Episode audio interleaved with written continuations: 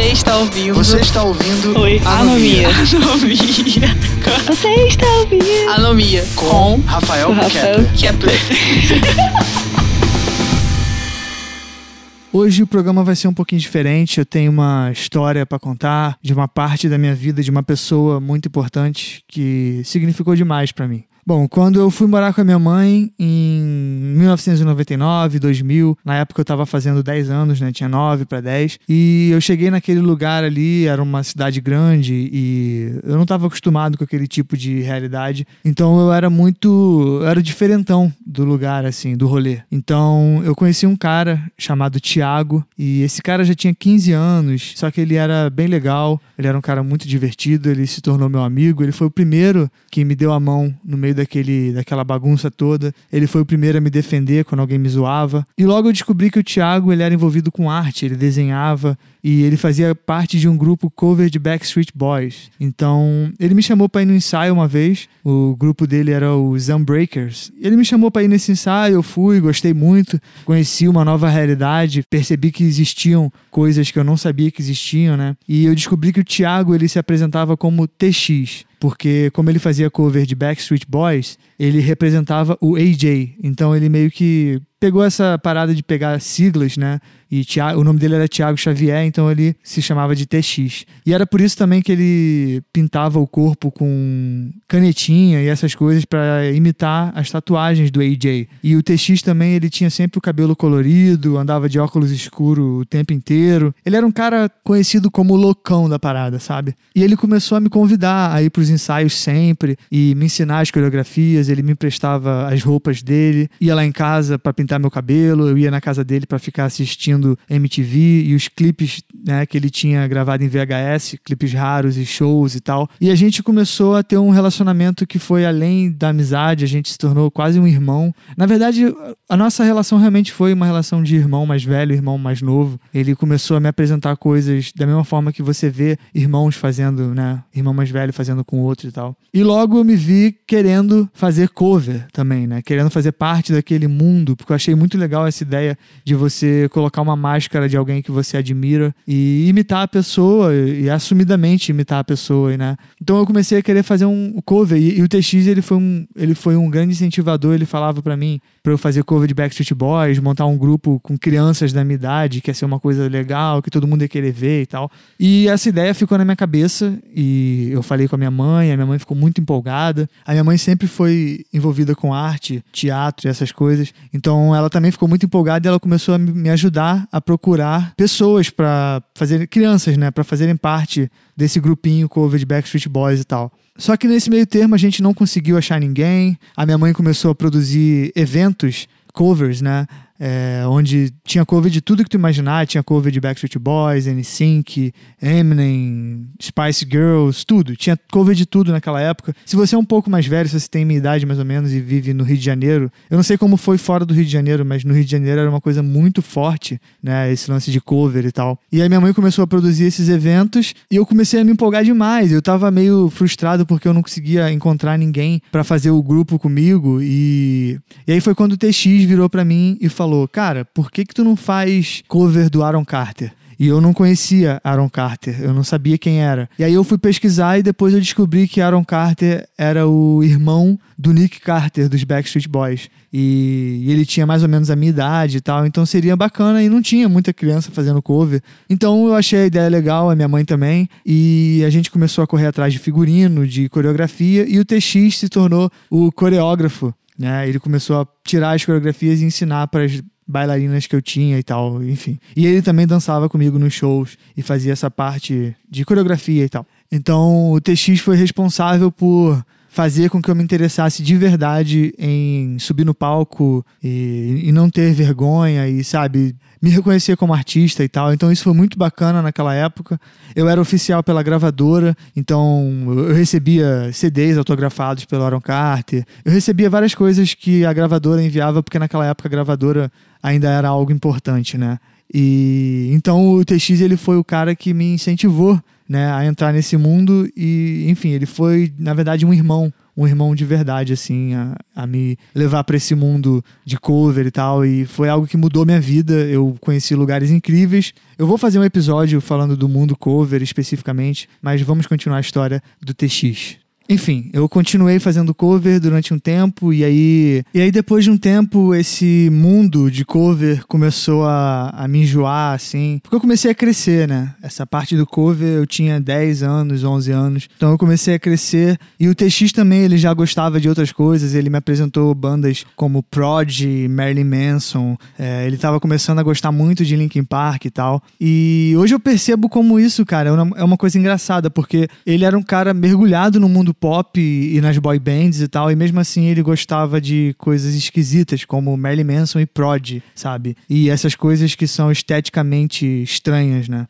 E eu lembro que esse momento de transição, né, que foi o momento quando eu descobri o rock de fato, porque até então eu conhecia coisas como Legião Urbana, é, Charlie Brown e tal, mas isso não é agressivo, né? E quando eu conheci o rock de verdade, aquela música mais porrada, e por mais que eu já jogasse, sabe, Tony Hawk e conhecesse algumas coisinhas ali, eu não tinha o conceito do que, que era aquilo de fato. E o TX começou a me mostrar clipes e tudo mais, e ele me apoiou muito nessa transição, ele ajudou a rasgar minhas calças jeans, sabe? A gente fez música junto, sabe? A gente tava na. A gente fez essa transição junto também e ele me ajudou mais uma vez nessa transição. E, cara, eu passava muito tempo no quarto dele, junto com ele, vendo vídeos e ele desenhando e a gente lá eu aprendendo a tocar violão ele lá, sabe? Enfim, cara. A gente ficava dividindo planos e sonhos. Era uma época incrível. E, cara, o quarto dele era muito bagunçado, sério. Era, era nível absurdo, assim. Primeiro que não tinha uma parte da parede sem pichação ou escrita ou desenho, alguma coisa que ele fazia.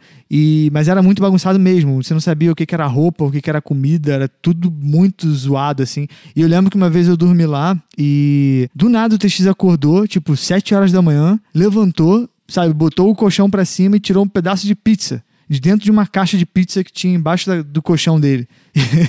e a gente comeu aquela pizza e tava boa, cara. Enfim, foi muito foda e essa transição foi muito legal. E, cara, essa pizza tava muito gostosa. Mas se você tem um irmão você sabe que é comum, principalmente por causa da idade, é comum as pessoas se afastarem um pouco, né? Não por brigas ou por coisas do tipo, mas porque a vida segue mesmo, né? E a gente passou um tempo se vendo de vez em quando, assim. Eu comecei a andar de skate com o Adriano e como ele morava no mesmo condomínio que eu, ele passava lá de vez em quando e dava uma zoada com a gente e tal. E nessa época eu tava encabeçando de fato no rock, assim, entrando no Nirvana, no punk rock, no skate e me tornando algo que lá atrás foi o TX que começou a me ensinar a ser, assim, mesmo sem saber, entendeu? Enfim, mas eu vivi muita coisa longe dele, fiquei um tempinho afastado e, e sempre que eu tava longe dele, quando eu via algo legal, eu pensava nele, sabe? Quando eu via algo relacionado a Linkin Park na televisão, eu lembrava do TX, aí eu mandava mensagem para ele na MSN, e ele me mandava alguns desenhos que ele fazia do Kurt Cobain pelo MSN também. Enfim, e ficava mandando eu parar de jogar Tibia e sair de casa. Enfim, era uma época muito foda. Foi muito foda, porque mesmo longe a gente estava ali mantendo né, o contato e tal. E o TX foi a primeira pessoa que me disse que eu escrevia bem. Ele foi a primeira pessoa que disse que eu, que eu não era músico ou sei lá, ator, cantor. Ele foi a primeira pessoa que me disse que eu era um artista e isso ficou na minha cabeça até hoje. Ele falou que eu era um poeta incrível. Não sou eu que tô falando, tá? Foi ele que falou. Ele falava para mim que eu escrevia muito bem e que eu tinha ótimas ideias de poesia e de texto. E, e cara, era incrível, mesmo a gente não se vendo assim. Era legal saber que eu tinha um irmão ali que vivia a menos de um ônibus de distância, sabe? Então isso era muito legal. E depois de um tempo sem a gente andar junto, ele apareceu lá em casa, dizendo que ia rolar uma festa na casa dele, né? Que ele sempre fazia festa no quintal dele. E ele perguntou se eu queria ir e tal. E é claro que eu queria ir. E eu fui e foi mais uma festa foda na casa do TX. E nessa época eu já tinha 16 anos. E eu tinha montado uma banda chamada Samurai Suicida. Foi a minha primeira banda punk. E ele também estava de cabeça no rock e tinha uma banda nessa época, uma banda de new metal, uma mistura de rap com rock, que era algo que ele sempre gostou, né? E eu já estava um tempo com vontade de fazer um evento de rock, com bandas tocando, etc. E ele se empolgou e a gente começou a pensar em ideias, né? Nomes, como é que ia ser o evento e tal. A gente decidiu que o evento ia ser na casa dele, e que a gente ia cobrar ingresso, a gente ia dividir os lucros e tal. E eu dei a ideia tipo da iluminação ser bem baixa e a gente decorar o espaço com pichações, grafites e coisas do tipo. E eu queria que o evento parecesse um cativeiro, entendeu? E eu lembro que eu dei um pulo empolgado e falei, cara, é isso, é isso. Cativeiro vai ser o nome do evento. E ele, ele anotou num papel o nome cativeiro, né? Ele fez uma careta e trocou o C pelo K. Aí eu olhei pro papel, também devo ter feito uma careta, eu tirei o ditongo da palavra. Aí ficou cativeiro. E foi assim que surgiu o nome Cativeiro, que foi o meu antigo podcast, caso você conheça. E acabou que o evento nem foi na casa do TX, foi em alguns lugares maiores e tal. Começou no Lava Jato, que era. Minha mãe tinha conseguido o espaço pra gente fazer o evento e tal. Só que o evento foi como todo evento de rock deve ser, com gente bêbada caída pelos cantos, gente. Enfim, muita merda acontecendo no evento. E rock tem que ser isso, tem que ser caos e nada de coisa limpinha e bonitinha, enfim. E teve gente que veio de todos os lugares do Rio de Janeiro, de Niterói, até de lugares, sabe, longe mesmo, assim. E foi um evento que lotou. E mesmo que o cativeiro tenha seguido um rumo distante do TX, não foi porque a gente quis afastar ele. Foi porque ele mesmo se afastou e tal, mas ele ajudava muito, participava das coisas e tal. E ele, ele saiu pelo, pelos lugares aí colando, colando panfleto nos postes e tal. Então foi muito legal e mais uma coisa que o TX fez parte da minha vida e, enfim, mais uma coisa que se não fosse por ele não teria acontecido. O cativeiro, que foi algo muito importante. É isso aí. Bom, a nossa amizade ela se tornou cada vez mais forte, né? Na verdade, a nossa irmandade. E mesmo que de vez em quando a gente sumisse um da vida do outro, eu sempre me encontrava eventualmente na casa dele ou nas festas comendo cachorro quente no quarto bagunçado dele. Eu não sei se eu comentei, mas a arte era algo muito forte nas veias dele, sabe? Ele era um artista, nessa época ele estava se descobrindo como um artista incrível. E além de ter banda, ele participava de rodas de rima, de slam, né? Ele era desenhista, grafiteiro e tatuador. O armário dele era repleto de papéis e cadernos com letras e desenhos e, cara, a parede do quarto dele era completamente grafitada mesmo, assim, não era só rabisco, era grafitada com desenhos fodas e tal. O TX é um artista nato, sabe? É, tinha até parte de boneca, assim, colada no quarto dele. E foi em 2009, 2010 que a gente começou a andar mais junto do que nunca, mais até mesmo do que antes. E eu levava o meu violão para tudo que é lado, para cima e pra baixo, e o TX ia sempre comigo. E ele nunca reclamou nenhuma vez de me ouvir tocando Nirvana e Legião Urbana repetidamente. A gente virava noites na praça, é, eu bebendo até cair bêbado e ele do meu lado sem beber, porque o TX nunca bebeu na vida, nunca usou nenhum tipo de droga. E ele tava viciado na banda do Jared Leto lá, 13 Seconds to Mars. E ele tava viciado muito mais ainda naquela música Closer to the Edge né? E ele ficava lá cantando, tocando violão, e ele cantando e gritando no meio da praça sem vergonha nenhuma, a galera olhando e se perguntando, sabe, que porra é essa? E ele lá gritando, sabe? Closer to the Edge. E, e era muito foda. Era muito foda. E nessa época as pessoas já começaram a ligar um ao outro, né? Quem, ele falava para mim que sempre que alguém encontrava ele sozinho, perguntava onde é que eu tava. E quando eu, quando eu tava sozinho, as pessoas sempre perguntavam para mim também onde é que ele tava. Então isso foi tipo Chris e Greg na, do Todo Mundo Odeia o Chris. É sempre um junto do outro, então era muito legal. E nessa época também que eu conheci a Thay. E a gente começou a, a, se distanciar um pouco da praça, né? Mas eu sempre via o, o, TX em todos os eventos que rolava, porque a gente tocava junto, assim. Não na mesma banda, mas ele, ele sempre tava com a banda dele tocando e eu com a minha banda e tal. Ou a gente se encontrava mesmo para tocar violão na rua e tal, enfim. Mesmo que novamente a gente tivesse, sabe, se distanciando, cada um seguindo sua vida, a gente sabia que bastava uma mensagem para que tudo voltasse ao normal e a gente, enfim, se encontrasse e trocasse uma ideia. Até que no início de março de 2013, a minha mãe me ligou pro meu trabalho. Ela estava completamente fora de si, chorando, desesperada, e eu não entendi o que que era. Eu não consegui entender o que ela estava falando, até que no meio dos choros eu entendi o que ela disse e ela disse que o TX morreu. É, até hoje eu não entendi o que aconteceu direito. Foi alguma complicação no hospital e tal porque ele tinha comido algo estragado, enfim, não importa. O que importava para mim era voltar no tempo. mudar tudo e ter ele de volta, sabe? Ter o meu irmão, meu amigo de volta. Só que a morte é foda, cara. A morte é um negócio que é implacável, a gente não pode fazer nada. É, eu não queria ir no enterro dele, mas eu acabei indo. Eu queria manter a imagem dele vivo, né? A imagem dele feliz e cantando. É, mas eu fui no enterro e fiz de tudo para não olhar para ele ali, sem vida. E foi uma das piores coisas que eu senti até então. Foi horrível, nada nada do que estava acontecendo fazia sentido, sabe? Eu, eu, tinha visto ele há uma semana atrás e estava brincando, como sempre, rindo. Então, vazio. Tava lá, deitado, sem vida. E até hoje, quando eu vejo alguma coisa interessante, uma música legal, eu sempre penso que. Ah, eu vou mostrar isso pro TX.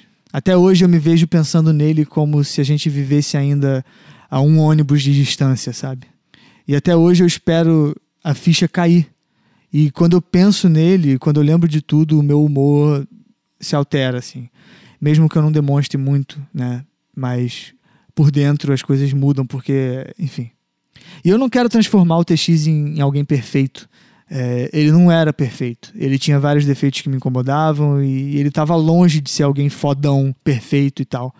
Mas ele era um irmão para mim. E é estranho, sabe? É estranho demais pensar nele, pensar que ele me deu a mão quando eu era apenas uma criança, sabe? Num lugar desconhecido e perdido ali. Ele me deu a mão quando eu desisti de tudo e eu e eu quis distorcer minha vida, sabe? Ele me deu a mão quando eu quis sonhar e mudar o mundo. Ele me deu a mão quando eu precisava, entendeu? E quando eu percebi que ele jamais me daria a mão novamente, eu não chorei, sabe? Eu não chorei no enterro dele, eu não chorei até hoje por causa da morte dele. O que eu, o que eu senti era forte demais, cara, para simplesmente chorar. Eu não fiquei triste ou deprimido, eu fiquei revoltado, sabe? E eu percebi ainda mais que nada faz sentido. É foda. Naquele momento que ele estava ali deitado no caixão, eu soube que eu jamais voltaria a ir numa festa dele, que eu jamais dividiria uma pizza com ele e que eu jamais mostraria para ele uma música nova, sabe? É... Mas eu prefiro manter uma chama acesa no meu peito, sabe? Eu prefiro manter ele vivo em boas memórias e eu prefiro me agarrar a essas cicatrizes que marcaram e sei lá, eu não vou ficar dando discurso clichê aqui, mas todo luto é clichê sabe? Não tem como não ser. E eu vou sempre acreditar que ele vive a menos de um ônibus de distância. e mesmo que eu não seja uma pessoa espiritualizada, eu quero acreditar no que a letra da música Closer to the Edge fala. E a música diz que um dia, quem sabe, a gente vai se ver novamente. E é isso que eu quero acreditar.